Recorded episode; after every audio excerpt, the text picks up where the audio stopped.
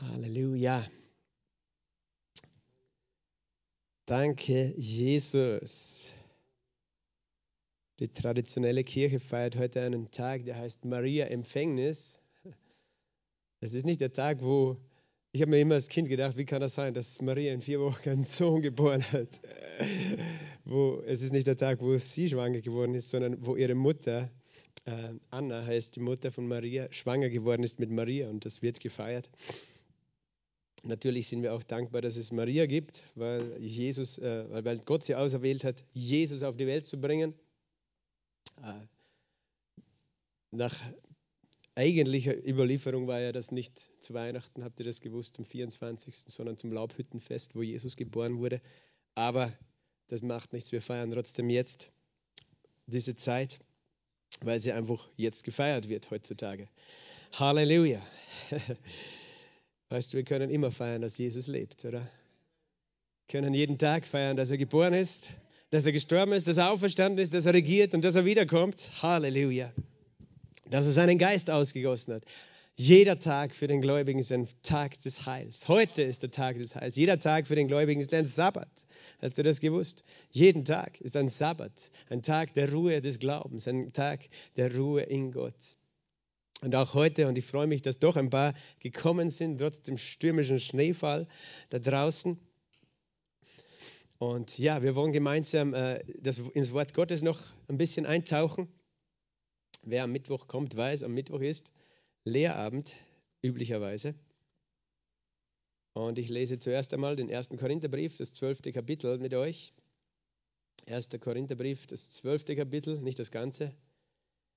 Aber die Verse, die das Thema bezeichnen, über das wir sprechen, 1. Korintherbrief Kapitel 12 und Vers 7, Jeder, jedem aber wird die Offenbarung des Geistes zum Nutzen gegeben, denn dem einen wird durch den Geist das Wort der Weisheit gegeben, einem anderen aber das Wort der Erkenntnis nach demselben Geist, einem anderen aber Glauben in demselben Geist, einem anderen aber Gnadengaben der Heilungen, in dem einen Geist, einem anderen aber Wunderwirkungen, einem anderen aber Weissagungen, einem anderen Unterscheidungen der Geister, einem anderen verschiedene Arten von Sprachen, einem anderen aber Auslegung der Sprachen.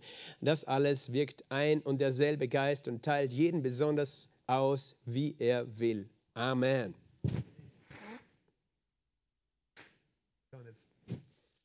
schneuze ich mich noch. Und keine Angst, ich habe kein Corona. Erstens bin ich schon genesen, zweitens bin ich getestet. Und äh, nicht positiv, keine Angst, negativ getestet. Ähm, aber der Herr ist mein Heiler und meine Nase und mein Hals sind gesund im Namen Jesu. Äh, ja, wir reden über die Gaben des Heiligen Geistes die wunderbaren Gaben, Gnadengaben des Heiligen Geistes, von denen es verschiedene gibt. Und wir haben eigentlich schon über alle davon gesprochen. Wir haben heute schon welche erleben dürfen. Hast du es bemerkt, oder? Wir haben heute schon die Gaben des Heiligen Geistes erleben dürfen. Arten von Sprachen und Auslegung, prophetisches Reden. Ein Wort der Erkenntnis hatten wir da von Markus über einen Menschen in unserer Mitte. Und auch ein Wort der Weisheit, das in die Zukunft weist. Und ich bin so dankbar für die Gaben des Heiligen Geistes. Weißt du, wir, wir, wir dürfen schon dankbar sein. Wir, wir dürfen schon äh, diese Gaben erleben in unserer Mitte. Und daher möchte, dass wir mehr davon erleben. Das ist sein Wille, denn er sagt, strebt nach der Liebe im 1. Korinther 14, eifert nach den Gaben des Heiligen Geistes, nach den geistlichen Gaben. Besonders, dass ihr weissagt, eifert danach. Das ist Gottes Wunsch, dass wir diese Gaben erleben, dieses Wirken des Heiligen Geistes erleben. Und er sagt auch im 1. Korinther 12, 31, eifert nach den größeren Gnadengaben. Nach den größeren Gnadengaben. Das sagt er zu dieser Gemeinde, weil diese Gemeinde, die hauptsächliche Gabe, die sie hatten, war die, das Reden in Sprachen. Das war das Hauptsächliche. Und sie haben alle ständig, überall, immer im Gottesdienst in Sprachen geredet und das hat dazu geführt, dass äh, viele da gesessen sind, ohne erbaut zu werden, weil niemand es verstanden hat, wenn ich den ganzen Gottesdienst in Sprachen rede. Äh, das ist der Kontext von 1. Korinther 14, äh, dass die Gemeinde sehr viel von den Sprachengaben hat und die Sprachengaben sind auch wunderbar. Die Bibel sagt, auch im 1. Korinther 14 ähm, äh, äh, am Ende, ich lese es vielleicht auch nochmal, Vers 39, eifert danach zu Weissagen, sagt er nochmal, eifert danach zu Weissagen und hindert das Reden in Sprachen nicht. Das heißt, diese zwei äh, Gaben sind scheinbar auch die häufigsten. Auch Gott möchte, dass wir sie am häufigsten erleben. Ne? Weiß zu sagen, das heißt, zu Menschen zu reden, zur Erbauung, zur Ermutigung, zum Trost, inspiriert vom Heiligen Geist, spontan. Das ist das Kennzeichen der Gaben des Heiligen Geistes, das ist spontane äh, Offenbarungen sind äh, Phanerosis in Erscheinung treten der Gaben des Heiligen Geistes. Äh, dieses Plötzlich ist es da, dieses Wirken äh, des Heiligen Geistes. Plötzlich bist du gedrängt, etwas zu sagen. Das ist eben scheinbar etwas, das Gott sowieso möchte, dass wir das viel erleben. Hindert das Reden in Sprachen nicht. Manche eben lesen 1. Korinther 14 ein paar Verse und sagen, in der Gemeinde soll man nicht in Sprachen reden. Aber am Ende sagt er, hindert das Reden in Sprachen nicht. Also Gott möchte, dass wir auch in der Gemeinde in Sprachen reden und im Geist beten. Aber es gibt eben größere Gnadengaben und das kann man eben auch im Hinblick auf das äh, verstehen, dass, natürlich, dass etwas Großartiges dadurch freigesetzt wird oder geschieht. Ähm, das heißt etwas, das vielleicht mehr Auswirkungen hat, unmittelbare Auswirkungen. Und wir haben gesagt, es gibt eben die drei Offenbarungsgaben, die drei Sprachengaben und die drei Kraftgaben. Die Offenbarungsgaben, die etwas Verborgenes, äh, was niemand wissen kann, offenbaren. Das Wort der Weisheit, das Wort der Erkenntnis, die Unterscheidungen der Geister, das Sehen und Hören des geistlichen Raumes. Die äh, prophetischen Gaben, Sprachengaben, Prophetie, Sprachenrede und Auslegung und die Kraftgaben. Und ich denke, diese Kraftgaben sind auf jeden Fall etwas, nach dem wir besonders auch streben dürfen, weil es heißt einfach nach den größeren Gnadengaben. Und wenn, wenn wir ehrlich sind, müssen wir feststellen, dass wir nicht so viel von diesen übernatürlichen, spontanen ähm, ja, Wundern oder Heilungen oder der Kraft Gottes erleben. Und wir haben schon darüber geredet, wie kann man eben diese Gaben erkennen eben zurückgehen in die Bibel, wo kommen diese Gaben vor, wo passieren übernatürliche Dinge, wie sind die dann einzuordnen. Und äh, Gott möchte, dass wir mehr davon haben. Darum möchte ich nochmal erinnern. Ich weiß, ich, ich, ich mache diese Serie wirklich schon lange jetzt. Ich glaube, ich habe schon Anfang Sommer irgendwann angefangen oder so. Ähm, aber Gott ist es ein Anliegen für seine Gemeinde. Eifert nach den größeren Gnadengaben. Er, möchte, dass wir diese Wunder und diese Zeichen sehen und hören und erleben. Seine Kraft, dass seine Kraft und seine Herrlichkeit offenbar wird. Und ich glaube, wir leben in einer Zeit wie nie zuvor, wo, wo er das tun möchte.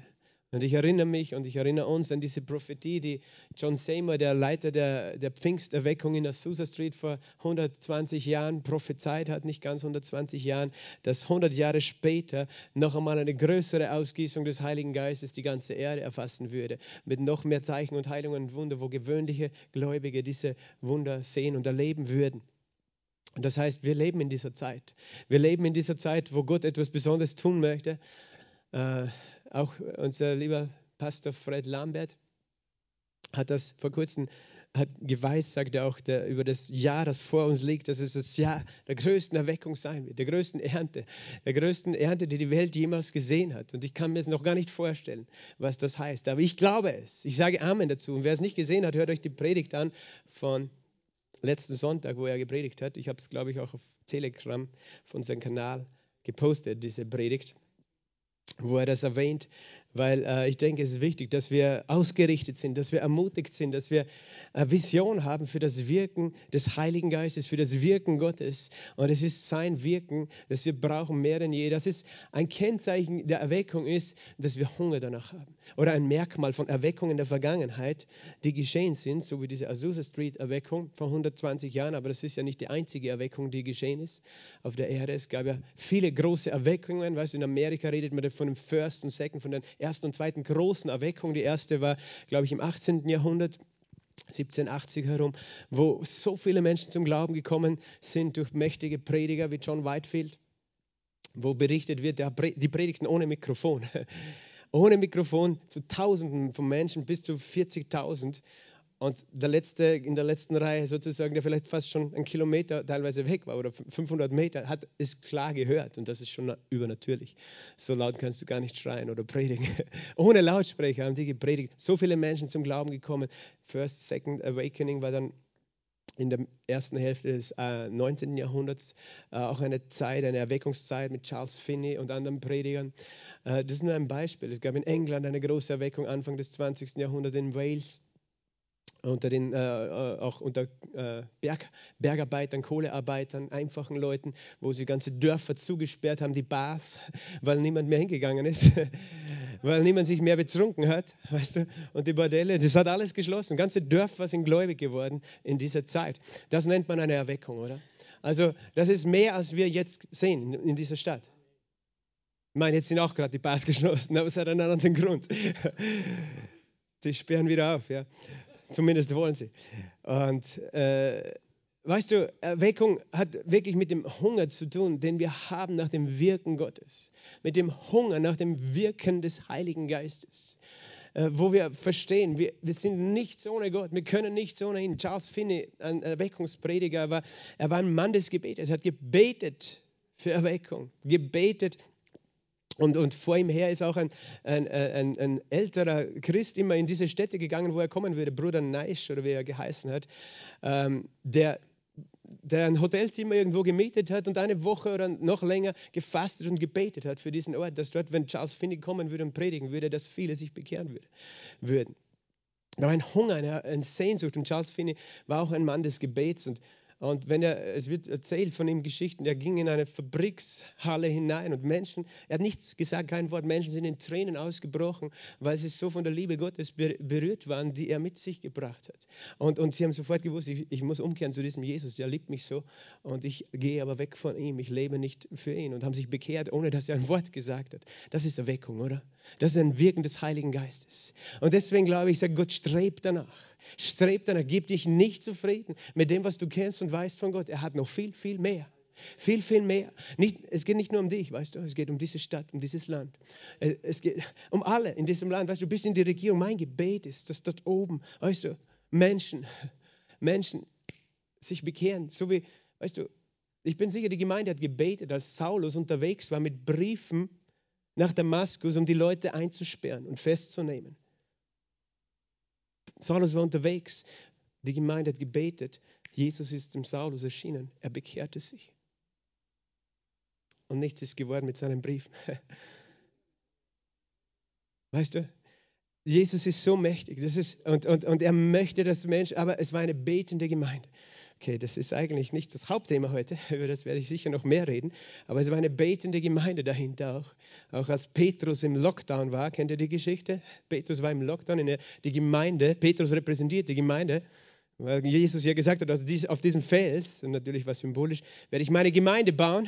Und er war eingesperrt von Herodes, um später hingerichtet zu werden, aber die Gemeinde betete anhaltend und Gott hat ein Wunder getan. Er sandte einen Engel ins Gefängnis und öffnete die Türen und die Wachen haben Petrus nicht gesehen. Das ist übernatürlich, oder? Das nennen wir die Gabe der Wunderwirkungen. Und es ist interessant, manchmal diese Gaben, sozusagen, da ist nicht einmal jemand, ein Prediger, der hingegangen ist, um dieses Wunder jetzt zu bewirken, sondern die Gemeinde war versammelt in einer Wohnung oder in einem Haus, in einem Obersaal und hat gebetet. Er hat unablässig gebetet Sie hätten natürlich auch was anderes tun können. Sie hätten demonstrieren gehen können, weißt du. Aber sie haben gewusst, ihr Kampf ist nicht gegen Fleisch und Blut. Sie haben gebetet. Im Verborgenen, als Gemeinde, sich versammelt. Hätten sie demonstriert, damals wären ihre Köpfe alle abgeschlagen worden, wahrscheinlich. Äh, die waren dann nicht so zimperlich. Auf jeden Fall, ähm, sie haben gebetet und Gott hat einen Engel geschickt und Petrus war raus. Halleluja. Gott tut Wunder. Siehst du, das ist ein Wunder gewesen. Das war ein Befreiungswunder. Es gibt, wie gesagt, in der Bibel viele Wunder, wo Gott Menschen befreit. Befreit. Äh, aber es sind auch andere Wunder, wie das ist Wunder, dass Jesus Paulus erscheint und sagt: Saul, Saul, was verfolgst du mich? Was verfolgst du mich? Obwohl er verfolgte die Christen, aber Jesus sagt: Du verfolgst mich. Und äh, das war ein Wunder und es hat mit einer betenden Gemeinde zu tun, einer Gemeinde, die hungrig ist nach dem Wirken Gottes, die weiß, wir haben es nicht selbst in der Hand, wir haben nicht die Kraft, selbst zu stehen oder zu bestehen oder das Evangelium voranzubringen, aber der Heilige Geist ist mächtig. Der Heilige Geist Gottes ist mächtig. Und ich möchte heute noch ein bisschen weiterreden äh, über Wunder, weil eben über das, was wir sprechen, weißt du, Das wird das sein, was wir glauben. Wenn wir über Wunder sprechen, wird es, wird es leichter sein, für ein Wunder zu glauben, als wenn du über Dinge sprichst, die dir Angst machen. Je mehr du darüber sprichst, desto mehr hast du auch Glauben, negativen Glauben. Das nennen wir dann Angst. Die Erwartung negativer Dinge, böser Dinge, schlechter Dinge. Darum wir sprechen über die Wunder Gottes. Und das, äh, wenn ihr euch erinnert, in der Bibel, es gibt äh, besonders zwei herausragende Propheten, Mose und Elia. Mose, der das Gesetz auch repräsentiert, weil er es gegeben hat, und Elia, der die Propheten als Ganzes repräsentiert, äh, der äh, auch der größte Prophet war. Beide waren eben Männer, denen so viele Wunder gefolgt sind, Zeichen und Wunder gefolgt sind. Gott hat sie bewirkt durch diese Männer. Beide waren auch Männer, die Gericht gebracht haben über das Böse. Und Elia hat einen Diener, und Elia äh, erwählte diesen Diener, weil Gott ihm auch gesagt hat, er soll diesen Diener, Diener auserwählt. Und der Diener hieß fast gleich Elisa. Und ähm, ihr könnt diese ganze Geschichte natürlich in der Bibel nachlesen. Im ersten Buch Könige beginnt die Geschichte von Elia und es geht dann weiter er wählt Elisa und das, äh, die Geschichte geht weiter im zweiten Buch König und Elisa, der Diener, ist unterwegs mit Elia die ganze Zeit seines Lebens. Es heißt von ihm, er war der, der das Wasser über die Hände Elias gegossen, gegossen hat. Das heißt, er, hat ihm, er war sein Diener, zum Beispiel bei Tisch, er hat für ihn gekocht, er hat ihm die Hände gewaschen, er hat das Wasser gebracht zum Trinken, zum Händewaschen. Er war einfach sein Diener, aber hat alles miterlebt und gesehen, was er getan hat. Er war immer bei ihm und hat ihm gedient. Er hat nicht gesagt, Elia, ich will größer sein, ich will der Chef sein, sondern er, er, war einfach dankbar, diesem Mann Gottes dienen zu dürfen und in dieser Gegenwart, dieser Salbung zu sein. Aber Elisa hat einen Hunger in seinem Herzen. Und Elia ist dann am Ende seines Lebens unterwegs gewesen mit Elisa, das kann man lesen im zweiten Buch Könige, Kapitel 2. Und ich lese das alles nicht aus Zeitgründen, ich würde gern dann predige ich bis, lehre ich bis Mitternacht. Und Elisa hat ihn begleitet die ganze Zeit. Er ging von einem Ort zum anderen. Er ging nach äh, Bethel und nach Gilgal und, und dann runter zum Jordan. Und Elisa sagte die ganze Zeit, bleib da. Und Elisa hat schon gespürt und gewusst, heute wird der Herr meinen, meinen äh, Herrn wegnehmen von der Erde. Das heißt, wir wissen, Elia ist keines natürlichen Todes gestorben. Das war auch ein Wunder. Er ist entrückt worden bei lebendigem Leibe, weggenommen von der Erde. Und äh, sie waren unterwegs, sie gingen zum Jordan und äh, Elia geht ganz cool, weißt du, der Jordan führt Wasser und Elia war eigentlich im Land Israel und ging auf die andere Seite des Jordan, ins heutige Jordanien. Es war, es war immer dieselbe Stelle, es war dieselbe Stelle, wo das Volk Israel äh, den Jordan überquerte, es war dieselbe Stelle, wo später Jesus getauft wurde. Und er nahm seinen Mantel, zog ihn aus, aber nicht um schwimmen zu gehen, sondern er wickelte ihn zusammen, heißt es, und schlug auf das Wasser. Und dasselbe ist passiert, was Josua schon erlebt hat, als die Bundeslade mit den Priestern in den Jordan gestiegen ist. Und es ist ein Wunder geschehen, äh, nachzulesen, 2. Könige 2, Vers 8. Und äh, der Jordan teilte sich, das heißt, er floss nach unten weg, nach oben äh, zog er sich zurück, das Wasser, und sie gingen über, durch das trockene Flussbett auf die andere Seite. Ich meine, wenn du da dabei bist, oder? Jemand geht so locker und schla schlagt auf das Wasser und das Wasser teilt sich. Ich glaube, äh, da, das schaust du schon, oder? Was Gott alles tun kann. Weißt du, so, so eine Kraft war in diesem Mantel sozusagen, diese Salbung. Er war wie wenn er getränkt war mit Öl, mit, mit dem Öl des Heiligen Geistes, dieser Mantel. Und das war auch eines der vielen Wunder, die in der Bibel zu finden sind. Darum, weißt du, wenn du Kinder hast oder Enkelkinder, kauf eine Kinderbibel, lies ihnen diese Geschichten vor. Es ist wichtig, dass sie das schon als kleine Kinder hören und lernen, dass wir einen mächtigen Gott haben. Ein Gott, der Wunder tut, große Wunder und Wunder ohne Zahl. Und dann sagt, und Elisa hat eben nicht abgelassen, er hat gesagt, nein, ich begleite dich. Er hat schon gewusst, dass er ihn wegnimmt. Und er sagt eben äh, Elia zu Elisa, bitte, was ich für dich tun soll, bevor ich von dir weggenommen werde, in Vers 9. Also Elisa gibt in einen letzten Wunsch seinem Diener und Elisa ist ganz kühn und sagt folgendes, dass mir doch ein zweifacher Anteil von deinem Geist gegeben werde. Das sagt er, du hast Schweres erbeten. Ich möchte die doppelte Portion deiner Salbung, deiner übernatürlichen Kraft, die dich begleitet, diese Wirkungen des Heiligen Geistes, ich möchte das Doppelte, den zweifachen Anteil. Das war ein geistlicher Hunger, oder? Und auch eine Kühnheit wie ein Kind, weißt du, das einfach zu sagen. Ich, nicht, nicht, okay, ich möchte auch so was erleben wie du. Das wäre ja schon viel. Weil Elia war ein mächtiger, mächtiger Mann Gottes, der keine Angst hatte, sich für einen bösen König und eine böse Königin zu stellen, um Gericht anzukündigen, weißt du. Ähm, er hatte keine Angst, weil der Heilige Geist auf ihm war. Und, und Elisa sagt, gib mir den doppelten Anteil, die doppelte Portion dieser Salbung. Und Gott möchte, dass du so bist wie Elisa dass du so bist und sagst, Herr. Und du denkst, ja, das ist unverschämt. So denken wir. Jesus hat gesagt, weißt du, äh, seit den Tagen Johannes des Täufers äh, wird dem Himmelreich Gewalt angetan in Matthäus 11 und Gewalttuende reißen es an sich. Und er meint nicht, dass wir Menschen Gewalt antun, sondern dass uns die geistlichen Dinge so wichtig sind, dass wir alles dafür geben würden, dass wir den Preis dafür bezahlen dass wir nicht sind wie Esau, dem die geistlichen Dinge nicht wichtig waren, sodass er für eine Linsensuppe sein Erstgeburtsrecht verkauft hat, sondern dass wir sind wie Jakob, dem es so wichtig war. Er hat zwar betrügerisch gehandelt, aber Gott hat trotz seiner betrügerischen Handlung Jakob geehrt, weil ihm die geistlichen Dinge so wichtig waren, im Gegensatz zu seinem Bruder Esau. Und das ist eine, weißt du, seine Wahrheit. Und Elisa war das Geist, waren die geistlichen Dinge wichtig. Und Gott sucht solche Menschen, denen sein Reich und seine Kraft wichtig ist. Und äh, Priorität hat. Elisa war eben hartnäckig, sozusagen. Und dann sagt Elia, wenn du mich sehen wirst, wie ich von dir weggenommen werde, dann wird dir das gegeben werden. Wenn aber nicht, dann wird es dir nicht gegeben werden. Und das heißt, Elia hat schon gewusst, er wird weggenommen von der Erde. Ist cool, oder? Diese, dieses Wissen zu haben, ich werde weggenommen von der Erde. Ich werde den Tod nicht sehen. Hast du auch dieses Wissen? Hast du diesen Glauben? Du darfst den haben. Du darfst den Glauben haben, weil Jesus das gesagt hat. Weil Jesus hat gesagt in Johannes 8, wer an mich glaubt, wird den Tod nicht sehen in Ewigkeit. Und er hat von der Generation gesprochen, die den Tod nicht sieht, weil sie weggenommen wird von der Erde. Und Elia ist, eine, ist ein prophetisches Bild für diese Generation, die weggenommen wird von der Erde. Plötzlich. Halleluja.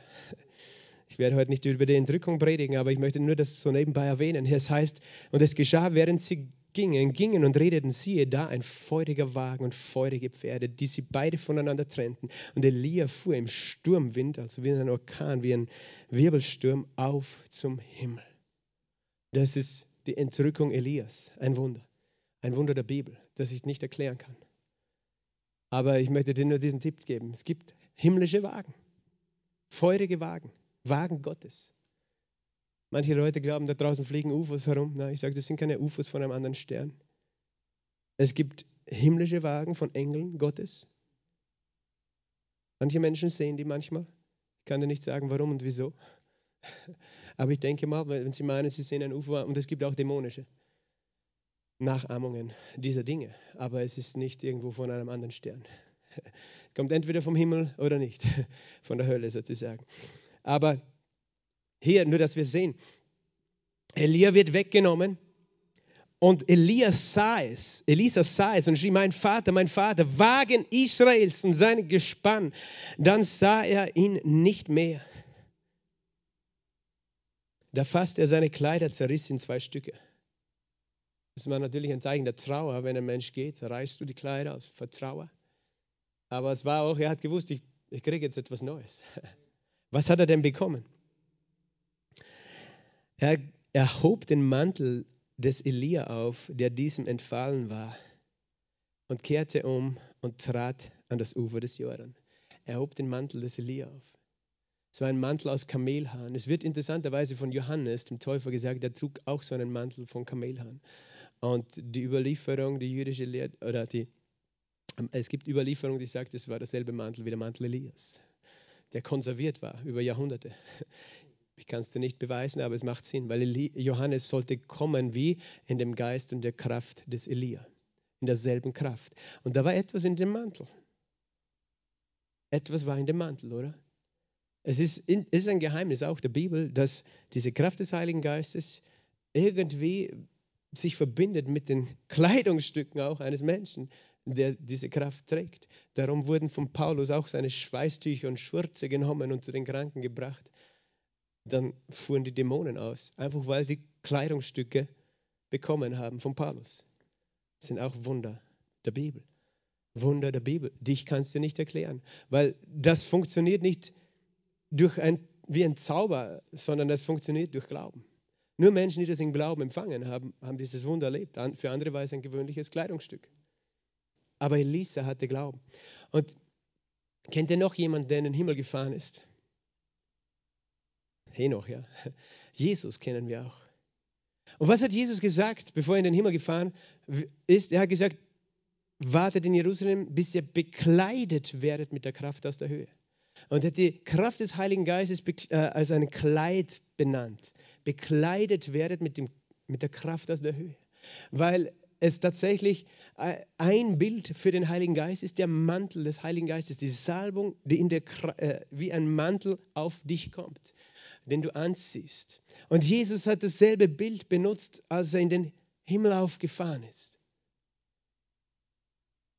Und wir wissen, dass zehn Tage später dieser Mantel herabgefallen ist als seine Jünger versammelt waren in Jerusalem und zehn Tage gebetet hatten und gewartet hatten auf die Kraft des Heiligen Geistes, dass sie sie empfangen, weil Jesus gesagt hat, ihr werdet Kraft empfangen, wenn der Heilige Geist auf euch, wie ein Mantel auf euch gekommen ist und ihr werdet meine Zeugen sein in Jerusalem, Judäa, Samaria bis zu den Enden der Erde.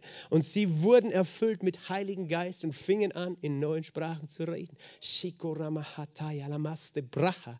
O brahaya nisto brati. Nistomba ike dia andoro uste paya. Inje bako iste brandere iste paliatos. Ja, mein Kind, dieser Mantel gehört dir. Nimm ihn, mach es wie Elisa. Nimm diesen Mantel und zieh ihn an. Hab keine Angst, denn er gehört dir, sagt der Herr. Amen. Halleluja. Halleluja. Weißt du, das ist der Mantel, die Kraft des Heiligen Geistes. Und das heißt, wir können aus dieser Erfahrung vom Pfingsten sehen, dass Elia in dieser Geschichte ein Typus, ein prophetisches Schattenbild für Jesus ist. Oder? Versteht ihr die Logik? Weil Jesus dasselbe getan hat wie Elia. Er hat den Mantel fallen lassen und ist in den Himmel gefahren. Das heißt, wenn Elia ein Typus für Jesus ist in dieser Geschichte, für wen ist Elisa dann ein Typus, ein prophetisches Bild? Für die Gemeinde Jesu. Weil er war es, der den Mantel empfangen hat. Und wer sind wir? Wir sind die, die den Mantel empfangen haben. Und was hatte Elisa erbeten? Einen zweifachen Anteil dieser Salbung, oder? Stell dir vor, welche Wunder Jesus getan hat. Und er fragt uns, die Gemeinde, bitte, was du möchtest, bevor ich in den Himmel fahre. Und wir, die Gemeinde, dürfen sagen, das Doppelte von dir, Jesus. Und er hat es tatsächlich so gesagt, noch bevor wir es überhaupt gebeten haben, gewusst haben. Er hat nämlich gesagt, wahrlich, wahrlich, Johannes 14, 11 und 12, ich sage euch, wer an mich glaubt, der wird auch die Werke tun, die ich tue. Halleluja. Woo! Glory.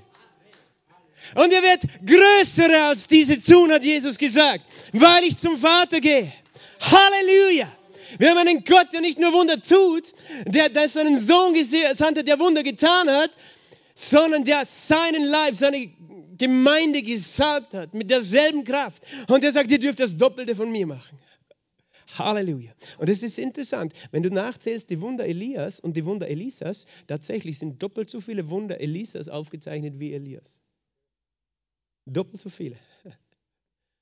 Er, er, war kühn und er war hungrig. Und weißt du, was er dann getan hat? Er hob den Mantel des Elia auf, der diesem entfallen war, kehrte um und trat an den, Jordan, an den Ufer des Jordan. Und er nahm den Mantel des Elia, der diesem entfallen war, schlug auf das Wasser.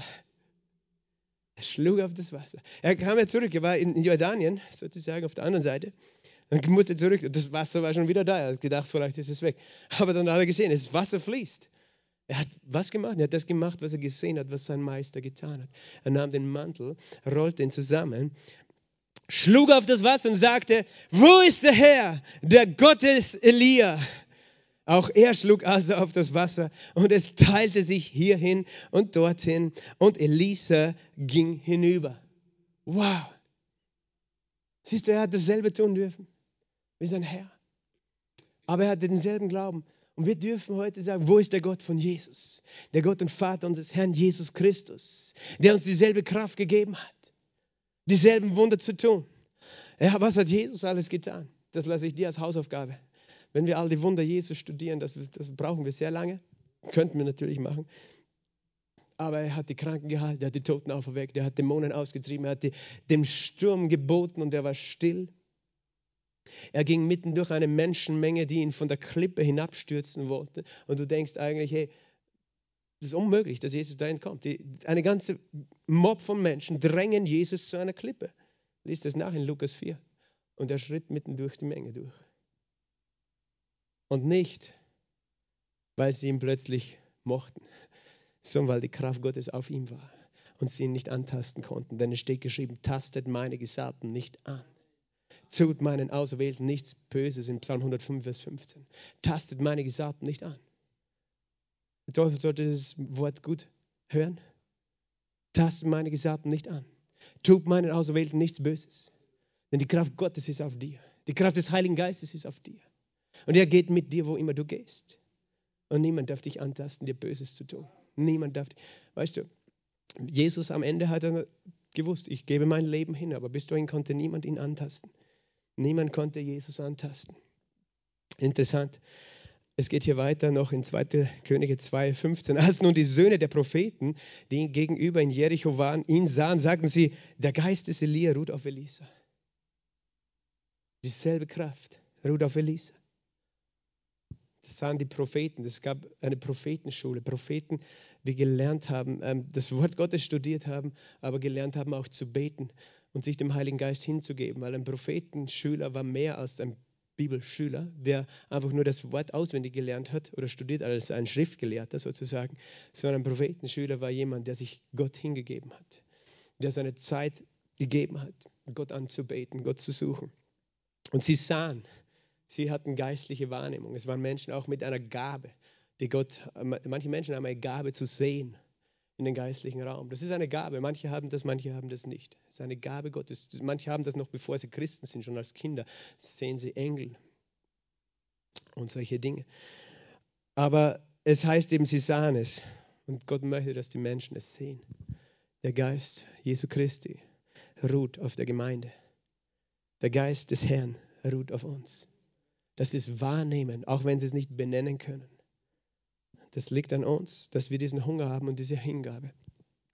Und sie kamen ihm entgegen und warfen sich vor ihm zur Erde nieder. Und sie sagten zu ihm: Sieh doch, es sind bei deinen Knechten 50 tüchtige Männer. Lass sie doch gehen und deinen Herrn suchen, ob nicht etwa der Geist des Herrn ihn weggetragen und ihn auf einen der Berge oder eines der Täler geworfen hat. Weißt du, was die gedacht haben? Dass der Geist den Elia entrückt hatte, tatsächlich, aber nicht in den Himmel, sondern auf der Erde. Wir nennen das eine irdische Translokation, eine Entrückung aber auf der Erde, dass Gott, das haben die gewusst, dass Gott das tut. Ich, ich erwähne es nur deswegen, weil wir reden von Wundern, oder? Ich, ich erwähne es deswegen, das, das ist so noch älter als die Geschichte in Apostelgeschichte 9, wo Philippus, dem Kämmerer, das Evangelium predigt, ihn im Wasser tauft und plötzlich war er weg von dort und war in einer anderen Stadt. Das nennen wir die Philippus-Post, Philippus-Kurier. Oder auch eine Translokation, eine, eine, wo Gott hebt Raum und Zeit auf und nimmt jemand, der Geist des Herrn, es wird oft beschrieben, es gibt auch apokryphe Bücher, das apokryphe Buch Daniel oder Kapitel, das 12. oder 13. Kapitel, nein, nicht 12., sondern 13. Kapitel Daniels und 14 wo manche sagen, das ist nicht authentisch, aber wo auch genau etwas derartiges beschrieben wird. Er nimmt den am Schopf, den Geist, äh, der Geist, und bringt ihn woanders hin. Und das haben eigentlich die Prophetenschüler hier erwartet. Sie wussten, dass Gott das tun kann. Gott kann das tun, wenn er das möchte. Dass er dich transportiert von einem Ort zum anderen. Plötzlich bist du woanders. Aber nur natürlich, wenn er dich dort haben will. Aber äh, wie gesagt, und, und das auch in verschiedenen Situationen. Ich, ich, ich habe einmal einen Bericht eines Missionars gelesen oder gehört, der in Afrika unterwegs war. Ich glaube, ich habe es schon mal erzählt. Und, und, und es war, plötzlich war er mitten in einer, Kampf, in einer Kampfhandlung. Von beiden Seiten sind irgendwelche verfeindeten rebellischen Gruppen äh, gegeneinander losgegangen und er war mit dem Auto genau in der Mitte. Und er wusste, das ist sein Tod. Und er betete und plötzlich war das Auto weg von dort und woanders. mit ihm. Also ich kann das nicht erklären. Also Gott kann Menschen retten auf diese Art und Weise. Aber Bruder Jün erzählt auch sowas, dieser mächtige Mann Gottes aus China, der jetzt in Deutschland lebt, der dort Hauskreisleiter war und Leiter einer Kirche mit über einer Million Gläubigen. Ähm, dass er oft als junger Mann, wenn er so weite Strecken in die Dörfer ging zum Evangelisieren, so müde war am Abend und dann hätte er noch vier, fünf Stunden zu gehen gehabt und plötzlich fand er sich in seinem Dorf wieder nach einer halben Stunde gehen oder so. Und er konnte es nicht erklären, wie das gegangen ist. Weißt du, ich sage das nur deswegen, weil, weil wir, ich möchte, dass, und Gott möchte, er möchte unsere Grenzen erweitern. Eigentlich möchte er sie sprengen, unsere Vorstellung von seiner Fähigkeit und seinem Willen auch, Wunder zu tun. Weil er gibt sogar mehr, als wir denken oder bitten können. Mehr, als, als was wir in der Bibel finden, gibt er. Und das heißt eben, äh, ja, Elia sagt eben, sendet nicht. Und sie suchen ihn dann drei Tage lang, aber finden den, äh, also Elisa sagt, schickt nicht, sucht ihn nicht, den Elia, der ist woanders hingegangen, der ist nach oben gegangen. Aber ich erwähne das nur, weil es war eine bekannte ein bekanntes Wirken Gottes. Das Wirken, das, was wir in der Bibel aufgezeichnet sind, ist nur ein Bruchteil von dem, auch im Alten Testament, von dem, was Gott getan hat. Gott hat viel mehr getan, als auch im Alten Testament aufgeschrieben ist, an Wundern im Volk Israel. Und er hat auch viel mehr getan im Leben Jesu, als wir aufgeschrieben finden. Johannes hat gesagt, würde, äh, würde das alles aufgeschrieben werden, könnte die Welt die Bücher nicht fassen, die geschrieben werden müssten, um all die Wunder Jesu aufzuschreiben. Und äh, auch was die Gemeinde Jesu betrifft, seit, äh, seit der Himmelfahrt Jesu, was sie dann getan hat, das ist nicht alles aufgeschrieben, es gibt viel mehr Wunder. Damals, auch heute, es gibt viel mehr Wunder, die geschehen, als dass wir je aufschreiben könnten oder wüssten. Gott ist so ein mächtiger Wunder. Und du kannst dann lesen, äh, kann, ich gebe dir das auch als, als Impuls, weil die Zeit ist schon fortgeschritten, weiter. Es gibt dann mächtige Wunder, die Elisa tut in den nächsten Kapiteln, äh, gleich, wo Gott übernatürliche Dinge tut. In Kapitel 4 gibt es eine Frau, die äh, ihre Schulden nicht bezahlen kann. Und äh, sie kommt zu Elisa, weil eben das der, der Gläubiger, der will, dass sie ihre Söhne, ihre beiden, diese Witwe, ihre Söhne versklavt, also verkauft ihm, um die Schulden zu tilgen. Aber Elisa fragt sie, was hast du? Und sie sagt, ein bisschen Öl in einem Krug. Und er sagt, hol alle Gefäße deiner Nachbarinnen und gieß aus dem Ölkrug in alle Gefäße. Und dann gießt aus einem halb leeren Krug Öl in unzählige Gefäße und das Öl hört nicht auf. Und das Öl verkauft sie dann und ist schuldenfrei. Das nennen wir übernatürliche Schuldentilgung. tatsächlich. Also sie, sie, verkaufte es dann und bezahlte tatsächlich mit physischem Geld, aber es war übernatürlich, wo das Öl her war. Und dann gibt es die Geschichte von dieser Schunemiterin, deren Sohn aufstirbt, so wie in der Geschichte Elias. Und auch Elisa weckt diesen Sohn vom Toten auf. Elisa weckt ihn auf, er hat einen Sonnenstich und, und plötzlich stirbt er mit einem Hirnhitzeschlag. Elisa weckt ihn auf in Kapitel 4 auch. Äh, dann ist auch noch spannend, vielleicht lesen wir das noch zum Abschluss. Elisa aber kehrte in Vers 38, Kapitel 4, kehrte nach Gilgal zurück. Es war aber Hungersnot im Land. Als nun die Söhne der Propheten vor ihm saßen, sagte er zu ihnen, setze den großen Topf auf und koche ein Gericht für die Söhne der Propheten. Da ging einer auf das Feld hin, um Kräuter zu sammeln. Und er fand ein wildes Rankengewächs und las davon wilde Koloquinten giftige Pflanzen, sein Gewand voll. Und er kam und zerschnitt sie in den Kochtopf. Sie kannten sie nämlich nicht. Ist nicht gut. Und sie schütteten es zum Essen für die Männer. Aber es geschah, als sie von dem Gericht aßen, da schrien sie auf und sagten, der Tod ist im Topf, Mann Gottes. Der Tod ist im Topf, Mann Gottes. Und sie konnten nichts essen. Das ist ein zweifaches Problem. Einerseits waren sie hungrig und brauchten unbedingt was zum Essen. Das andererseits war da Gift drinnen und sie hatten schon davon gegessen. Jemand hatte ihnen etwas vorgesetzt und er wusste gar nicht, was da drinnen ist oder was, wie es sich auswirkt. Okay, du kannst jetzt selbst deine Assoziationen ziehen. Ich werde nichts dazu sagen. Aber es hat mit Gift zu tun, mit etwas, das schädlich ist. Und sie waren plötzlich erschrocken. Aber was war?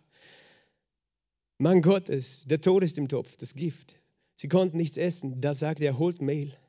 Das warf er in den Topf und sagte, schütte es aus für die Leute dass sie es essen. Und es war nichts Schädliches mehr im Topf.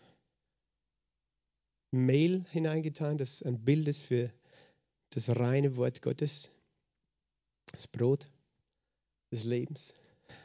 Er hat es hineingetan und das Gift war auf einmal nicht mehr giftig.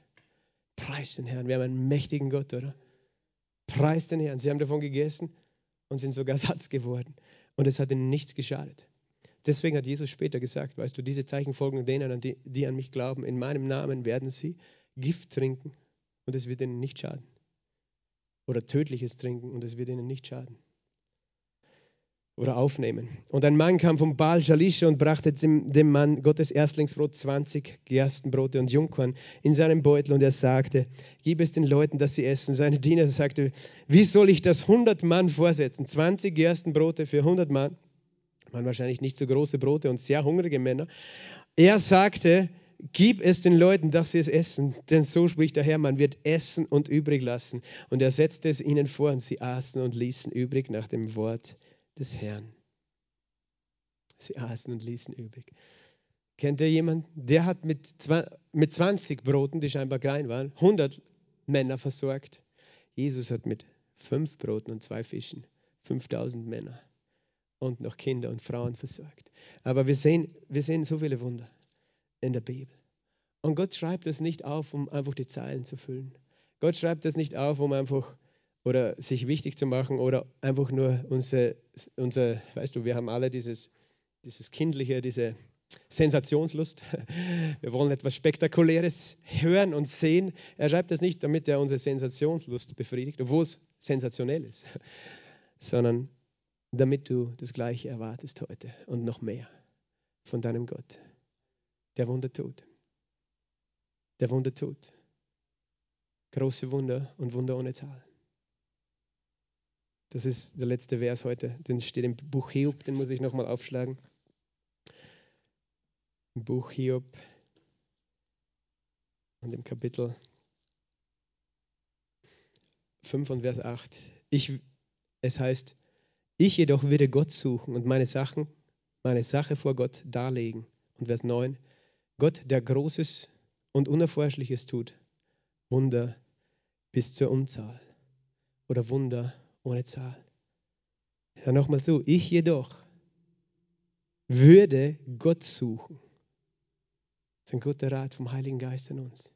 Ich würde Gott suchen, egal was deine Not ist, was deine Situation ist, was die Herausforderung ist, in der du stehst. Ich würde Gott suchen und meine Sache vor Gott darlegen. Leg deine Sache vor Gott da. Warum? Weil Gott Großes und Unerforschliches tut und Wunder bis zur Unzahl. Wunder ohne Zahl. Halleluja. Lass uns gemeinsam aufstehen. Halleluja. Wow, ich bin begeistert. Wow, danke, danke, Vater. Danke, Vater. Danke, Vater. Halleluja. Lass uns ihm einfach mal Danke sagen für all die großen Wunder, auch die, die schon vor 3000 oder 4000 Jahren geschehen sind. Danke, Vater. Danke, Vater, dass du Großes tust und Unerforschliches und Wunder ohne Zahl.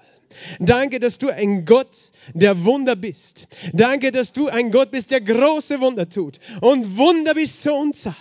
Danke, dass du uns rätst, dass du uns einlädst, Herr, dich zu suchen. Dich, den Gott, der Wunder tut, dass du uns einlädst, unsere Sache, unsere Anliegen, unsere Nöte, unsere menschlichen Herausforderungen, unsere Überforderungen, Herr, vor dich zu bringen. Vor dich, den Gott, der Großes tut und Unerforschliches und Wunder bis zur Unzahl. Und Vater, wir bringen nicht nur unsere Sache, sondern wir bringen die Sache unserer Brüder und Schwestern. Wir bringen die Sache unserer Familie vor deinen Thron. Die Sache unserer Kinder, Herr. Wir bringen die Sache der Gemeinde vor deinen Thron. Wir bringen die Sache dieses Landes vor deinem Thron, Herr Jesus. Wir bringen die Sache dieser Welt vor deinen Thron. Wir brauchen dich, Herr. Wir brauchen dich mehr als je zuvor, den großen, mächtigen Gott. Herr, wir suchen dich, den Gott Abrahams, Isaaks und Jakobs, den Gott von Mose und von Elia und von Elisa, den Gott, der Großes und Unerforschliches getan hat damals und auch heute, Herr. Wir suchen dich, Herr, wir erwarten dich. Herr, wir erwarten dich. Herr, wir erwarten dich, dass du der Retter bist, dass du der Befreier bist, dass du der Versorger bist. Auch in diesen Nöten, in diesen wirklich Notsituationen, Herr, wo menschliche Hilfe wertlos ist. Herr, wir danken dir für deine Eingreifen, für dein übernatürliches Eingreifen.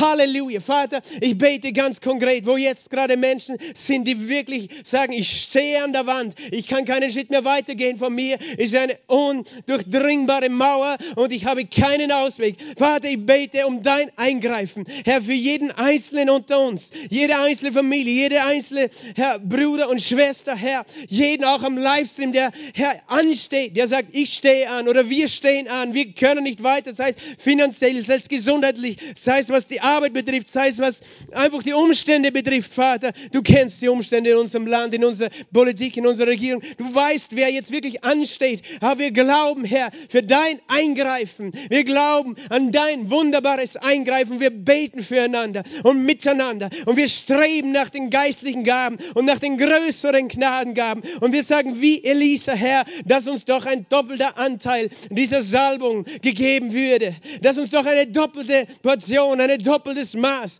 dieser Kraft gegeben würde, die Jesus damals erlebt hat. Herr, in dieser Zeit, wo wir heute stehen, im Jahr 2021, bald im Jahr 2022, Herr, dass du ein doppeltes Maß gibst von dem, was vorher war. Herr, wir preisen deinen Namen. Halleluja, beten an. Oh, Rabashika Ramamama Haya, Injalamaya, Oste Brakaya Nestombre, Rakataya Lamanto, Estembre, Roboko robo romondele, endele mendo robo coro moco robo coyo, engele meri iste baramando, o rapakataya la mandora, e rabakata la mangiolo mose, rabakaya la masombre, robo coria sombre, robo coriendaria sombre, Halleluja. Und ich erkläre, eine Zeit der Wunder ist da. Eine Zeit meiner Wunder ist da, sagt der Herr. Das erkläre ich, Herr, über diese Versammlung, über diese Stadt und über dieses Land. Eine Zeit meiner Wunder ist da, sagt der Herr. Halleluja. Steh und sehe die Rettung des Herrn in Jesu Namen. Amen. Halleluja. Glory, glory, glory. Amen. Woo. I preached myself happy. Ich habe mich selbst froh gepredigt. Okay. Und ich wünsche euch einen gesegneten Abend. Der Herr ist mit euch.